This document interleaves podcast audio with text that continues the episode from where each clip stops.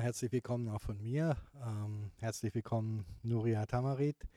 Ähm, wir werden den Abend ähm, nachher auf Englisch führen. Ähm, wenn jemand hier ist, der möchte, dass übersetzt wird, geben Sie jetzt kurz Handzeichen, dann werde ich übersetzen. Ähm, wenn Sie alle sagen, Sie kommen mit dem, was ich an Schulenglisch zusammenkriege, auch klar, ähm, dann machen wir es auf Englisch. Ohne Unterbrechung. Ist okay, dann, dann machen wir das noch auf Englisch. Nuria Tamarit weiß schon, dass ich ein paar Worte vorher auf Deutsch sage. Das ist jetzt keine Unhöflichkeit. Ähm, sie kommt äh, aus der Gegend von Valencia, ähm, äh, ist seit etlichen Jahren im Geschäft, aber dieses Tubab ist ihre erste Graphic Novel, die sie selbst gezeichnet und selbst geschrieben hat. Bisher hat sie Arbeiten von anderen illustriert. Ähm, das Buch hat dann in Spanien 2019 eben den gleich einen wichtigen Preis gewonnen als beste Graphic Novel des Jahres. Der Reprodukt Verlag in Deutschland hat sich des Buches angenommen und wird auch weitere Bücher von Nuria Tamarit veröffentlichen. Ähm, Ende des Abends, falls Sie es noch nicht gelesen haben, werden Sie, glaube ich, auch verstehen, warum Reprodukt da gleich äh, zugegriffen hat. Ähm, und ähm, das war es jetzt, glaube ich, als Einführung. Uh, Núria, I've just said what I've promised and nothing else and nothing bad. Um, Toubab is your first graphic novel, the first uh, long comic that you've both drawn and written, mm-hmm. and it's based on personal experiences, mm-hmm. but it is not an autobiographical graphic novel. Yeah. And, um, it's what is it based on? Self self fiction. Then, then. what is it about? Can you tell us in a few words? And how did it come about? Um, I don't know what it's about. um, so this book, um, so it all began because I went to a trip, like um, the main car- character. Um, I went to Senegal to um, in, in a kind of um voluntary work um, NGO. Mm-hmm. So I went to build this school and this radio and so on. And so um, since I, I just know how to draw, I don't know to do any how to do anything else. Um, I did a lot of drawings there. Um, so when I came back, um, I thought of making this comic with because I felt that I've got a lot of material and I and I do use um, drawing to kind of process the things I've got in my mind. So when I came back, I was um, I wasn't feeling good because um, I, I thought I had lit, lived a lot of things and I've got a lot of thoughts and and I thought I needed to process somehow all of that. So I I kind of start um, you know organizing all this information and all those drawings and and yeah it there was uh, this super prize prize con- i don't know um award in my city um for graphic novels. So i applied uh, with this project and i won and and then i had to do it. So yeah th- th- this was the the beginning of this. Um you've already mentioned you were a comic artist when you went to Senegal in 2017. So that is interesting. Um, you say, I couldn't build, um, I couldn't help, I did not know anything about electricity or whatever. I didn't, I'm not a specialist in electronic communication, um, but I went there anyway. Why did you go to Senegal? And then why did you shift it to a 17 year old girl, which is mm-hmm. I think a bit different from your own motivation and from your yeah. own perspective. Because in the in the book it is a 17 year old girl who goes to Senegal with her mother, and uh, the impulse to go there comes from the mother. Mm-hmm. The child is more or less dragged along, uh, um, which we'll come to later. Um, but what was your motivation to go to Senegal? What was your um, aspiration, and what was your real experience there? So I went because I had a friend that had already been there, and she and she had some, you know, some friends there. So she she was always tell me telling me you have to go, you have to go. So yeah, I just I just went for fun, I Mhm. guess, cause cause I like this idea of helping building something. I did not want to go there like uh, if if I was a tourist. So since she had friends there in Dakar, um, the cool thing was that we we were going to live with people, with real people, not in a hotel or just just with the NGO that usually they are more like um, Occidental mm, people. Is this okay? That is okay to say. um. So so for me it, it was cool also because i thought i had the chance to you know to live with normal people from there. So we spent two weeks uh, in dakar with uh, this kind of uh, super uh, great family because they are they, they there was um poly uh, mm, not monogamy. Mhm. you say that? There was this man with a lot of uh, wives Mhm. so we all live in this house so most of the you know the experience comes from those two weeks that i lived with those Mhm. people and they just knew a little a little bit of french Mhm. but i did not know anything uh, of french so the most uh, authentic um, experience come from came from there fr- Mhm. from these two weeks with those people uh, because then I I went with the NGO and it was kind of different experience because they speak Spanish Mhm. uh, and you know the whole experience is a bit more you know um, nice for the Mhm. people that go there like the white people Mhm. that go there um, so yeah it, it was like two different kind of uh, experience in the same country Mhm. so I I also mix those two in the book. But this in itself uh, Hmm. sounds very interesting. Núria Tamarit being in Senegal and having your standpoint and having your experiences. Yet you did shift it to that 17 year Oh old yeah, who goes sorry, I forgot mother. about that. And how did that come about? Why? what did Um, you lose? What did you win in that process? I think um, when when I started to thinking about the idea of making the graphic novel, I thought it would be cool. um, I thought if I were a teenager, I'd love to have read uh, some book like this one. I I don't want to say there's nothing like this because of course it is, but I did not have had it on my hands. So when I oh sorry when I got there, uh, I thought I had um I was a bit ignorant of something. So I thought, okay, maybe if I target the graphic novel to some young ages, they do read uh, this kind of book uh, when they are younger. So when they are, um, you know, adults, they don't Mhm. think like I did. Um, I went there and I had like 23 years old. Mhm. Yeah.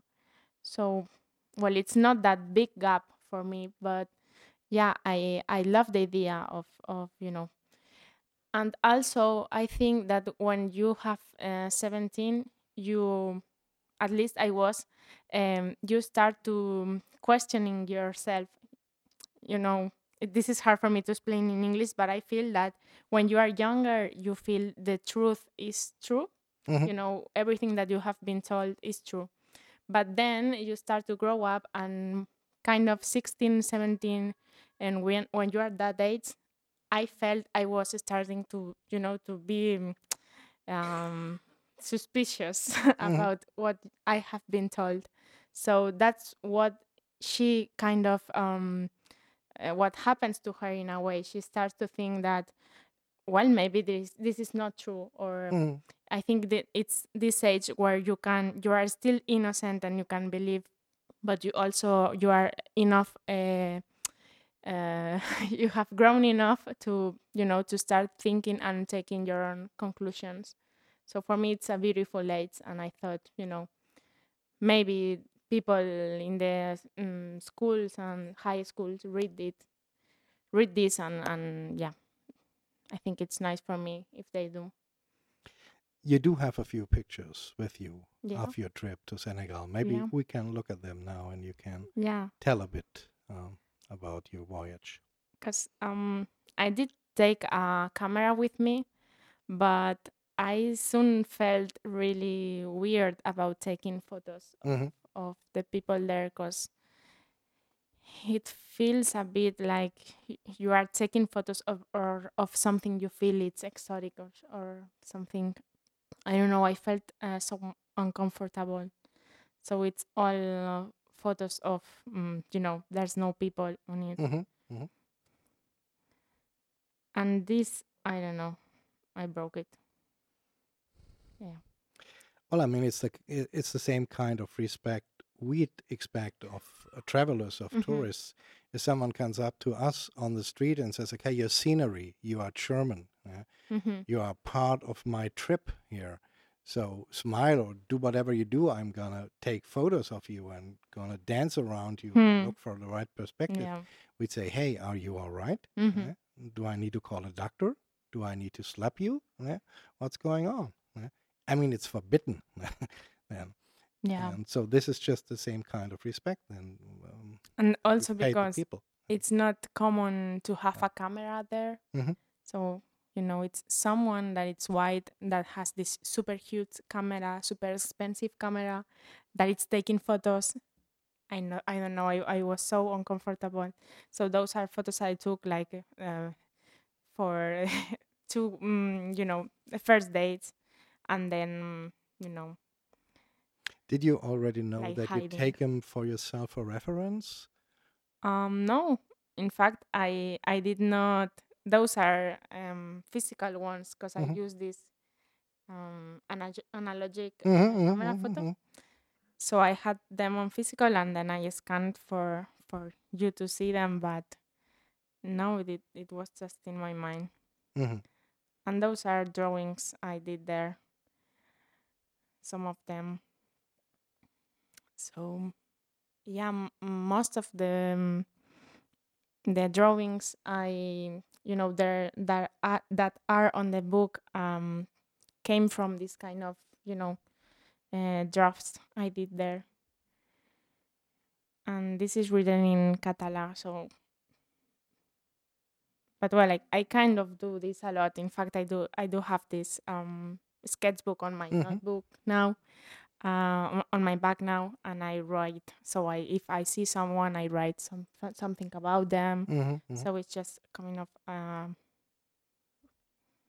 register of the thing. And I did those drafts also um, of the dresses and the patterns.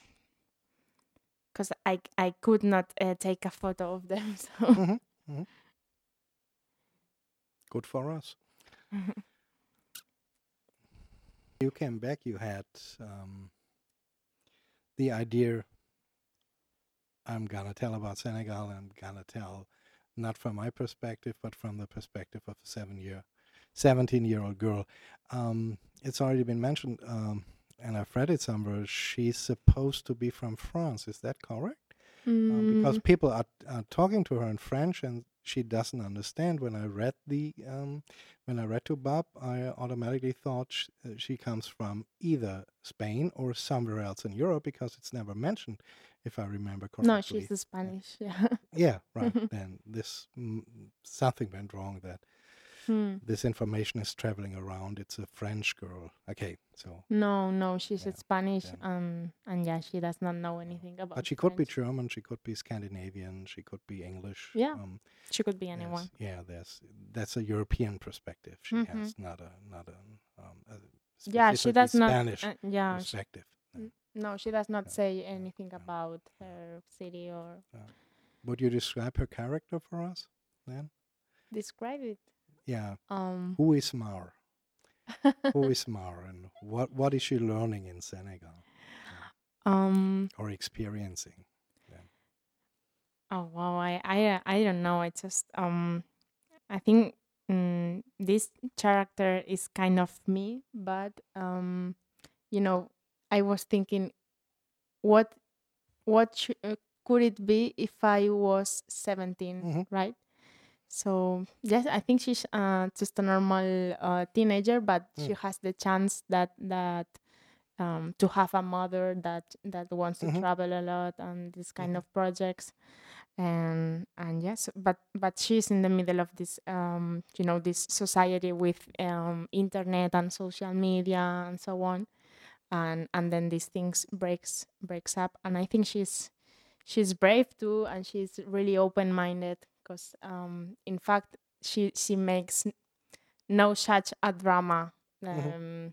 for not having internet Mhm. or not having connection and so on and I do think some people. Um, well, I I went there, and there were some other people from around Spain working on the on the building and so on, and they were really concerned about uh, internet and about not having, uh, you know, Wi-Fi and so on.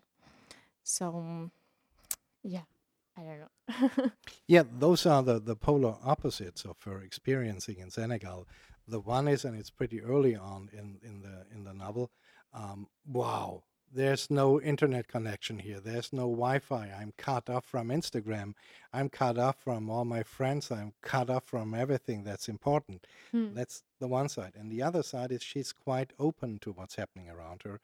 Um, she uh, she likes the people.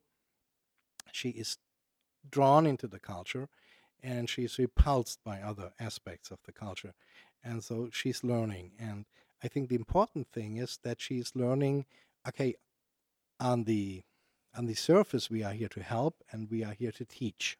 Hmm. And uh, but while we are here, we are learning. And, and this might um, easily turn into the story that the Europeans go into a foreign culture uh, which they feel superior to, and then realize they have to teach us an awful lot. But it isn't that easy, isn't it? Mhm. No? Yeah, it, it was hard to. It was hard at the beginning for me. It was hard just to think of the idea of talking about um, my trip because I felt a bit uncomfortable uh, with the fact of um, you know I had the money to go there, and then I will come back and make the book and probably make money with the book, with um, you know some mm, th- this world that it's not mine. But um, at the same time i was thinking that um, i went there and i learned something and i you know i tried to forget some things i had already learned when i went there. And so i thought um, yeah may- maybe what i can do is just try to make people um, to change their minds and and the what made me actually make finally the book was that I had some friends from from there, from some Wolof friends, and I talked them, with them about the book, and they were super excited about it. So they kind of uh, gave me their blessing or something. Mm-hmm. So you know, I was comfortable because they were comfortable Mhm. with me uh, making the comic book and Mhm. talking about what I learned and so on. And I did send the book when I it was finished, and they read it, and they were, in fact, they they did some changes because um, What changes? uh, I I I think they they did too, but I don't remember the second one. But the most important one was a, a dialogue that had that the mother had with uh, the Wolof the, that were building the the school and so on, and it was a dialogue where she explained it some kind of um, technique, uh, construction technique, Mhm. and and the Wolof my friends told me um, this is not cool because it seems that uh, she she came just to teach us, Mhm. but we did teach you how Mhm. to build this thing because it's uh, um, they they do they do have this special kind of construction with recycle the recycling well with um low um, how you say with less money Mhm. um so yeah they, they were not comfortable about uh, this idea of this european woman that has to explain us how we should uh, build in our country so i changed that Mhm. and then i sent them again and they were totally cool with it i think the second one was something about um, this part where they have the quran Mhm. uh, the, yeah, the Quran. yeah and there was some line there that they were not comfortable with, and I took I took it away, and then yeah, so mm, Was it something Mar said in defense of her actions? um, I don't I don't remember, We, but I, I think we have to explain that scene. Do you want to tell it? no, Yeah, no, you, no, you you- do. I do. Yeah. yeah. Okay, so uh, one problem for Mar are um, uh, the toilets, and which is a hole in the ground for her. It's not the toilet she's used from her home. And so at night she goes there and she gets her period while she's there, uh, um, which makes her more um, uncomfortable and a bit embarrassed and a bit angry. And she goes there and she complains that there isn't even running water. And it's all okay. She's not a bad person. Um, and afterwards, we learn um, there's no toilet paper. She had Kleenex with her. Those um, paper handkerchiefs in one of those boxes you put on a table. And when one of her um, hosts comes and talks to her, he, he sees that that box of Kleenex is placed on the Quran, which is standing on a nightstand or whatever. And he immediately complains and says, You cannot do this. With this paper, you wipe your ass. You cannot put this paper on a holy book. Um, which to Mar is probably a far out uh, um, uh, complaint. Um, but she complies, okay, it's their country. And uh, so I was wondering if that was the point that they were complaining about, that Mars said something in return and tried to defend it. uh, No, no, saying no. It's I just a book. I, I don't remember, but they were Yeah, cool with that. they They cool they thought that. it was Okay, funny yeah. because they have this special relationship Mhm. with religion. They they do you know pray and so on, but they are super chill. Mhm. So they thought it was funny, but I don't know. It was also a sentence about you know when when Mhm. they talk about religion, but yeah. But you did not hand over the, the Wolof perspective to the Wolofs. And this you had already written. And so there's an interesting point there because w- one perspective is uh, Mar, Núria, looking at Senegal, looking at the Wolof people, um, looking at everything um, daily life, um, the bodies, the faces, the culture, um, the everyday life. And the other perspective is the Wolofs reacting to Mar and to the other people. And then you are taking over the Wolof perspective as a writer. eh? Mhm. You are not only looking at Wolof with a European gaze, you try to imagine the Wolof gaze and the, the Wolof reaction. And did you already know when you were writing this and when you were drawing this um, that this is an, um, an area of contest now where you might get most aggressive reactions Mhm. because it's called by some people cultural appropriation um, like this was some kind of uh, modern colonialism uh, Mhm. Um, were you aware of that and how did you deal with it No, I um, I did not think about that because Mhm. I had in mind. Well, I I just wanted to you know to tell people what I learned, and maybe to tell them that they were wrong, Mhm. as I was.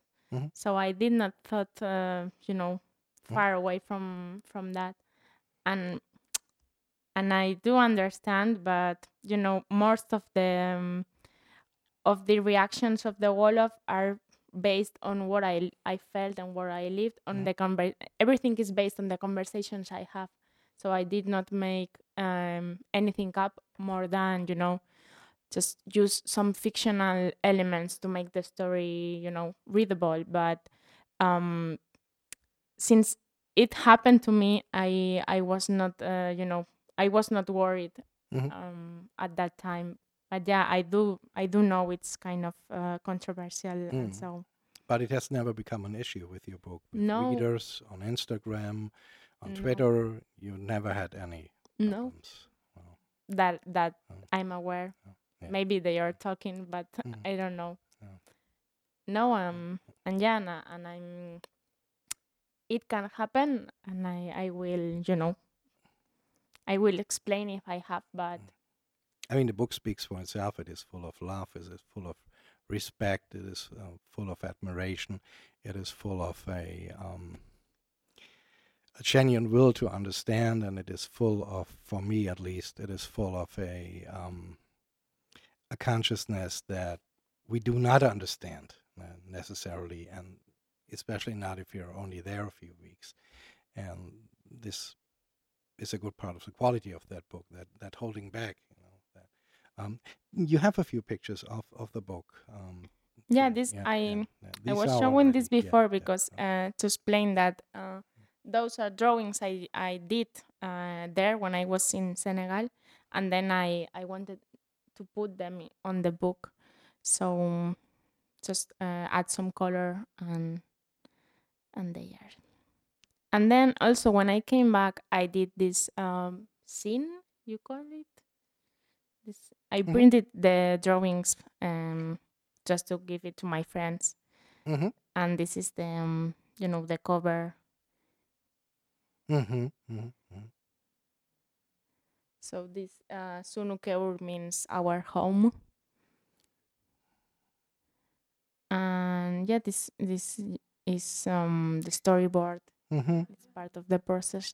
Mm-hmm. You scribble a storyboard and then you go to the computer.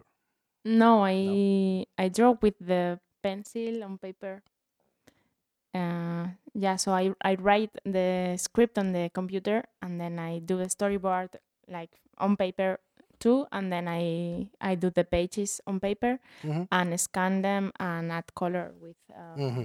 Photoshop. Yeah, and, and they are all um, you know what, as you said before, the the country of the um, uh, hospitality. Mm-hmm.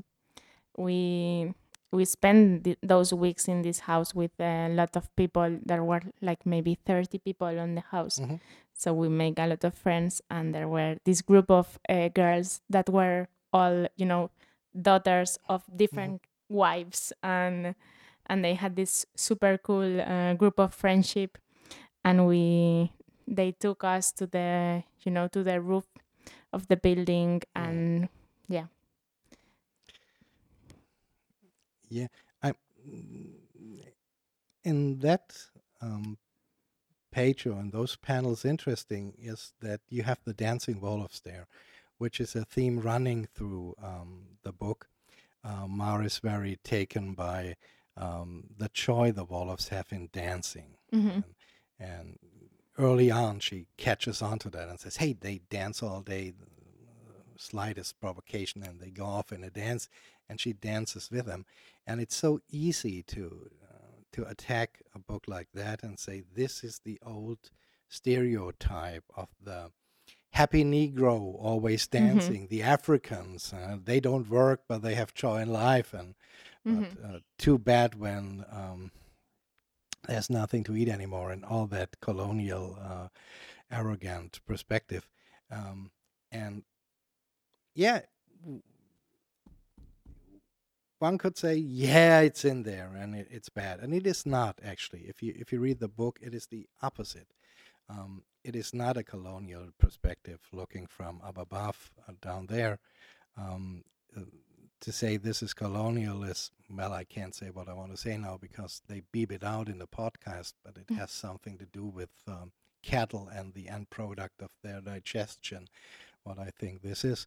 Um, but you take risks, in other words, and I like this very much about the book too. That I, I mean, you were fully conscious when you draw that that mm-hmm. there is the the cliche of the of the happy dancing Africans. You know, they are like children. They are all like children. Uh, this old stuff, and then they are totally different too. Um, can we talk a bit about your your drawing style, your faces, and um, in that panel on the on the bottom right? Um, you often have these very flat pay, uh, faces, and not only faces. You often have a, a 2D effect in your in your pictures, and then you have a halfway effect where you have uh, 3D elements in there, but it's still a uh, um, a very flat picture. And then suddenly you have those 3D pictures where you have a fully modulated um, a body and it is enormously powerful then. Uh, how did you come to that style? How did you develop it? And those faces are quite typical for you if you one looks at your other works then.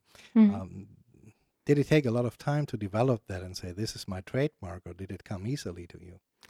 Um, it it take um it took like uh, all my life, I guess, uh, to get there. But I do love um all the Egyptian art Mhm. and the all the me- medi- medieval Mhm. uh, art too. So um, mm, what I think I like the most about this uh, ancient art is that they take it super simply. Mhm. I mean, they try to, since th- those images were for people uh, that did not know how to read Mhm. or had any kind of um, visual culture, Mhm. they are so um, synthetic. Mhm. You know, they they try to make uh, the action super clear. So Mhm. that's that's what I like the most and what I try to you know to put on my um, illustrations and so on. But um, about my style, I think it's I do think it's like a path, and I'm just uh, walking through, and I do see this now, and I think I I draw different now. Mhm. Mhm. So I think it's something that it it, it evolves, and I'm and I'm and I'm still trying to uh, get to some place. I don't know where, but um, yeah. there are some things that I keep, and there are some things that will change.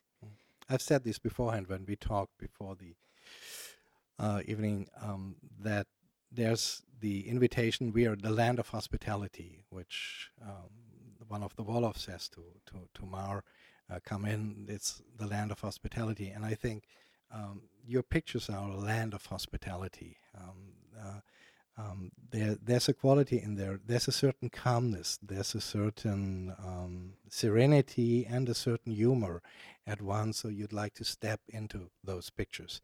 Um, uh, uh, I think you really like to draw. You really like to, to Yeah. create that world and to to go into hmm your own pictures. Do you? Yeah, sure. Yeah. Because it's it's a way of um, you know, living again some places, Mhm. and and the wrong uh, thing about this is sometimes I do mix uh, memories because I think because I, I think I remember something that I drew that I drew Mhm, mhm. before, but it's not an actual living. It's something I made up. But you know what I what I like about drawing is that I can you know live again some this atmosphere when I'm painting the pages. I'm like, oh, this this was more like a sunset, and I'm you know I'm coming back in my mind to those places. So yeah, I love I love doing that. Come about. You've studied in Great Britain, or at least Um, spent some time there. Yeah, it was one year. Um, I did study in uh, private uh, illustration school. Mhm, mhm. Um, but yeah, this came to me um with a mail, like it usually happens. Um, hi Núria, we have this project. Would you like to draw it?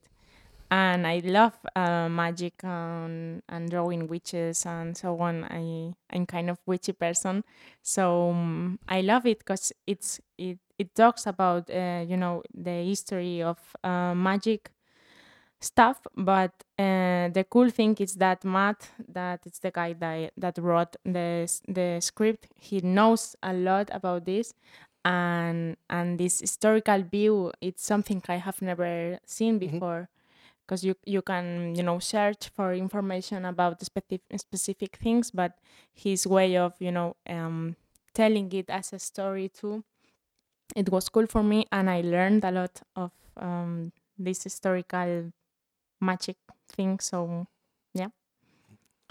Well, um, as it usually happens, a mail came to me. No mail comes to me asking me uh, to illustrate uh, a children's book or any book. Or um, uh, so you've already been known. You've been uh, in business. How long? When did you start? How did you start? um i think from um, since 2016 hmm um, I I did publish my first book uh, then, and from then I have uh, I have had different kind of um, you know commissions and projects, but everything uh, from you know of illustration and graphic novels and so on. So um, yeah, mm, six years. Mhm. So how is the comic scene in Spain right now, or how has it developed over the years then you've experienced it? Is it Mhm. big? Is it thriving? It Is is it small. The the market is really small, and um, there are just a few readers. Mhm. So mm, it is really more hard. artists than readers? Then? I think what happens is that uh, half of the you know the printed uh, numbers of the printed Mhm. books are bought by the same artist. Because we know each other Mhm, and you know you have to buy Mhm. every book of every of your friends. So we always you know we joke about this like we are the same people that are you know uh, keeping the market alive. Um but yeah there's a few readers and there's a lot of people that wants to to draw for living that wants Mhm. to gra- do to graphic novels and there's a lot of young people too that are trying you know to have an income uh, from graphic novels but it's super hard and there's no one even paco roca which is the most uh, and the best uh, author, Spanish author, and he he he has numbers and and numbers of of published books. I mean, uh, way way way too too big than any of us. And he he also does uh, you know teaching and illustration work. He does not have only incomes from the graphic novels. So I you know we all do all kind of jobs. Re- Mm. I uh, speaking for myself related to drawing, but not only graphic novels. I do a lot of illustration work, Mhm. and I do teach in uh, masters of illustration too. So it's hard to live just uh, from graphic novels. It's impossible in Spain, and Mhm. you have to always you have to try to make your uh, book published in other countries, or you know have another jobs or yeah, it's impossible because there's just just a few people that buys um comic books. Mhm. Um, did you have the same development we had in Germany? Um, 15 years back, comics were comics. They were children's stuff, and there were a few cognoscenti who knew they are not children's stuff, uh, or Mhm. not exclusively. Um, and then we had this explosion that came with the marketing handle graphic novel. Mhm. Suddenly they were serious stuff. Suddenly they were okay for grown-ups to read, to Mhm. touch. They were okay for booksellers to stock. You know, before comics were Mhm. um, in the children's corner, or they were on the newsstand, or they were in a few specialized stores. But the normal uh, bookseller wouldn't touch comics. Now they are graphic novels. Now they can stock them. Now they can present them, and um, I think the the hype has always been bigger than the the actual commercial uh, firm Mhm. underground. Um, did you have something similar? Did that Yeah, I think novel it's hype uh, it's the same and and go through Spain? I'm always told uh, there's always something that that uh, someone that tells me, oh, but comic books are something that mm, are really huge. No, you you you make a lot of money with this, or they are you know because it feels like uh, it's something super cool and super but it's not and and yeah it's the same in spain since since we have this graphic novel label um people buys a bit more i think uh, comic books but not enough i guess Mhm. but yeah we, we had the chance i think i had the chance to make comic books just because this uh, level thanks to this this graphic novel um, Hmm. level um yeah I think in Germany something that happened is that the they handled graphic novel, which elevated a certain kind of uh, graphic literature, uh, Mm. pushed down the other because they now it was clear that they were uh, just comics, only comics, you know, nothing but comics. They were not graphic novels. Mm. Okay, so they were certified kid stuff, kid stuff in the sense of they are infantile drivel. Mm. Um, did the same thing happen in Spain? That comics, Mm, I mean, you, you have a very big comic that Germans knew a few decades back. Mm, Uh, Francisco Ibáñez, um, uh, called in Germany um, clever and smart, uh, Mortadelo y um, um, uh, Filemon. Um, did something like that happen in Spain that these comics are now regarded even lower than they were regarded before? mm, no, No. I don't get that No. feeling. In fact, there's, I think that that is the top of um, you know cells. It's still you know Mortadelo y Filemon Mhm. or maybe Asterix Mhm. or yeah. No, I think the graphic novel just opened the door to s- a different kind of um, reader or Mhm. public. Because I, I did work, uh, well, not work, but um, on a books bookshop, Mhm. and I I went there just to draw one and be surrounded by books, but because because I've got a friend that has a bookshop, and I I realized that there, there were coming uh, a lot of people, you know, like girls or Mhm. or old people, just people that they did not, uh, you know, just came closer to Mhm. the graphic novels or comic uh, shelves, Mhm. and now they go and they buy and they, you know, yeah. But you've made it um, that one step further. You are in translation now. You are in German market. You are in several other markets. Um, do you know right off in what countries Toubab has been published or will be published? yeah, I've got this. Um, Ah, yeah, so this this is um yeah, this image has all the uh, cover books for um all the languages that has been published. Uh, the book, which is kind of weird Mhm. for me to think that all these people is reading um my kind of adventure. yeah, but from what you've said before, this is not nice to have, but necessary for you Yeah. to stay on, to uh, Mhm. continue as a graphic artist, as a graphic storyteller. Uh, if your books would not be translated, you would have to do other jobs and could do. Well, I, less- I less don't get that much money from translation. Yeah, but yeah, but it's necessary to to have translation, yeah, sure. isn't it? hmm And um, do you feel a certain pressure um, that you're now on the threshold where okay, my African book, uh, my travel book, whatever, uh, has found international markets, and there are certain um, comic artists, and I don't mean to demean them, um, like Joe Sacco with his political comics and his travel things, Mhm. or Guy Delisle, who often does Mhm. those travel uh, comics because he is traveling a lot as an animation artist. Um, you know what you get when when you look for a Guy Delisle book. Um, did you feel something like that? Um, uh, okay, is Núria Tamarit already a trademark now? Do I have to do something like that? Because the next comic that is coming out in Germany is something totally different. Yeah, I think Yeah. I. I Was that a mistake?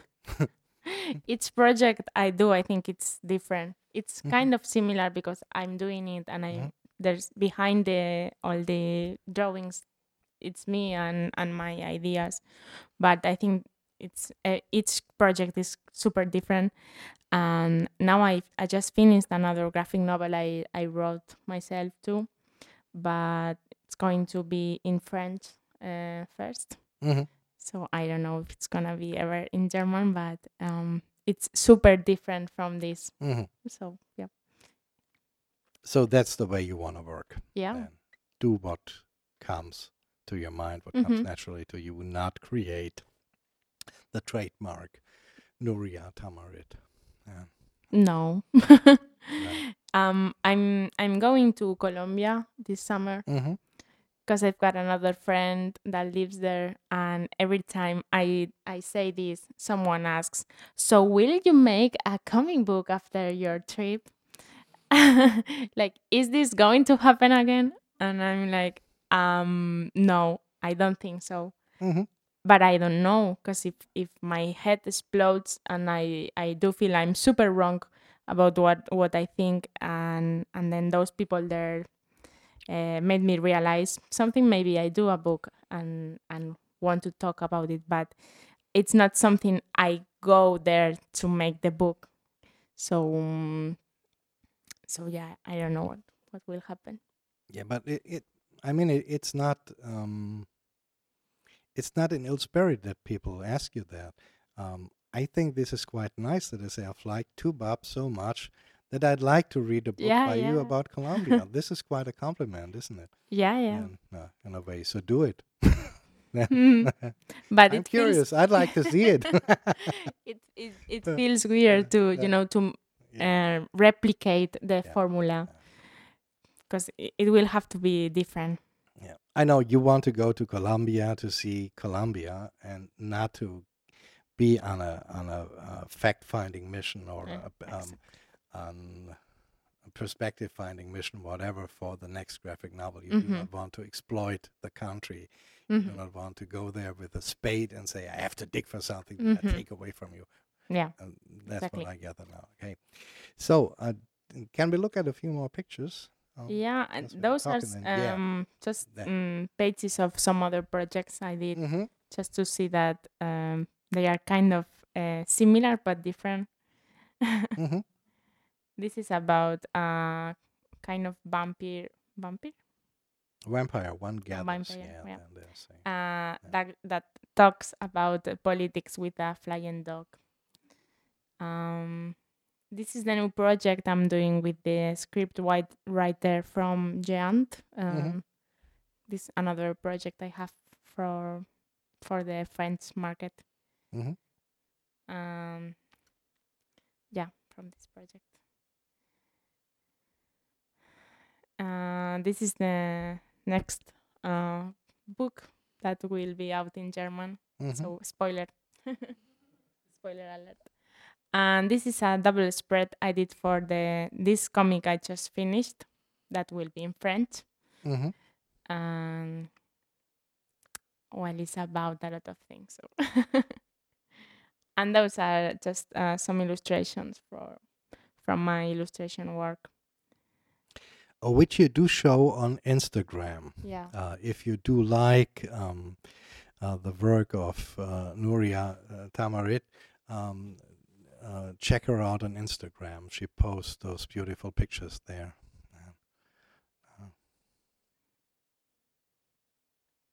Do you sell them? Do you sell posters or do you Um, I used to, do you create T-shirts, no, stuff like that? No. No, because because I like I like to draw more than than I like selling myself. Mm-hmm. Because I I'm I'm just a super bad uh, marketing person. So you need a manager. Yeah. Yeah. So I've got tons of drawings and I do nothing with them. Mm, So it's a shame. yeah. the age of capitalism. It's a shame. Yeah. yeah. Okay. Um, now you've experienced that that freedom and that plight of mm, writing and drawing a book all on your own. You're even coloring that book. hmm Is that your favorite way of working, or do you still like to illustrate other people's story because it takes away a certain kind of pressure? Hmm, yeah. Then- I think doing everything myself is the best. Mhm. But it's true that it has um a I feel a lot of problems and I do have to struggle with a lot of issues like what I want to tell. Um, is everyone going to understand what I'm trying to tell? Mhm. is this well written is this well drawn um you know is anyone mm, does anyone want to publish this um will this book be mm, you know mm, successful? So when you work with a script writer or when i work with a script writer i mm, you know some of this pressure goes away because the the story is not my issue and i i trust these uh, people or this man or woman that he or she will draw uh, will you know will tell the story well so it's not my my view um, so I don't have to worry about all the story stuff. And then usually they also do the um, mm, editorial um, managing marketing stuff so i don't i don't have to worry about uh, looking for a publisher or you know uh, selling myself because Mhm. usually the script writer does that so yeah i kind i kind of i i like to combine those two options because sometimes it's good to have you know sometimes i do want to express something or talk about something but uh, sometimes i i'm more comfortable because my head is you know mm, it's not clear so it's, it is better just to keep uh, with the drawings that has this uh, work has a lot of problems too and a lot of uh, issues i struggle with so it's enough for some days but yeah i love to to write um, and to do um, all the work myself because then i i relate with the product with the book when I work with a script writer, it's true that it's something that we we both did, and it's not pure myself. It's it's half myself. Mm. So yeah.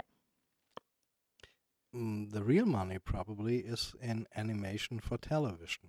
Um, did you ever think about that? Mm, I was in a project uh, like before the COVID thing, um, because they were making a a film about uh, Toubab. But then uh, this whole thing happened, and the founding money they were going to give us, um, you know, it's never going to happen now. But I don't actually like uh, to animate. I did Mm. I did some animation when I was back in university, but it's not for me. So Mm. I get bored. Yeah, but sometimes one is amazed. And these days, I saw that and I was, I missed it when it when it came on at Netflix, and he he's one guy I never would have thought would do something for Netflix or Netflix would ever touch him. An Italian guy who is draw, drawing, publishing comics under the name Zerocalcare. Mhm. Maybe you've heard of him. And these are autobiographical or semi-autobiographical, surreal autobiographical comics. Uh, he is part slacker and uh, part political radical, Mhm. you know. And um, uh, th- this is a these are wonderful comics that he's drawing. He's published, uh, I think, in the same in the same publishing house like you in Germany, but I might be wrong. It might be a Wand. No, not right now. I didn't think about that beforehand. And Zerocalcare, who is doing something which is almost underground comics, uh, now has a wonderful, wonderfully animated series on Netflix, which is true to the spirit of his comics. So this totally blew me away. And I thought, now it's wide open if they can do it. And it was a hit in Italy, you know. Mm. Uh, they don't think they can sell it in other countries. They've never shown it to me. The, the Netflix algorithm never showed me their Zerocalcare. The thing is called um, Tear Along the Dotted Line, Mhm. Um, which means the kind of life that you are um, supposed to lead. You know, always tear along the dotted line, never Mhm. rip sideways. Um, but it's not. So I thought maybe this is something other comic artists are thinking about right now that Netflix might be. Uh, Yeah, in thing. fact, in Spain we have two two comic books that mm, Netflix did uh, Mhm. series. That one is called El Vecino, Mhm. And the other one is called Garcia, hmm and and those are just comic books from Spanish authors, and and now are series. But it's not for you. Mm, You no, prefer. I don't know. Maybe if, if Netflix knocks at my door with a million euros, then I'll give it a thought. Okay, so if anybody here has Netflix contacts, uh, please use them. Um, Núria, is there anything we've missed you'd like to tell us? You'd Mm. like to promise your German readers or whatever? Then, no, No. I don't think so.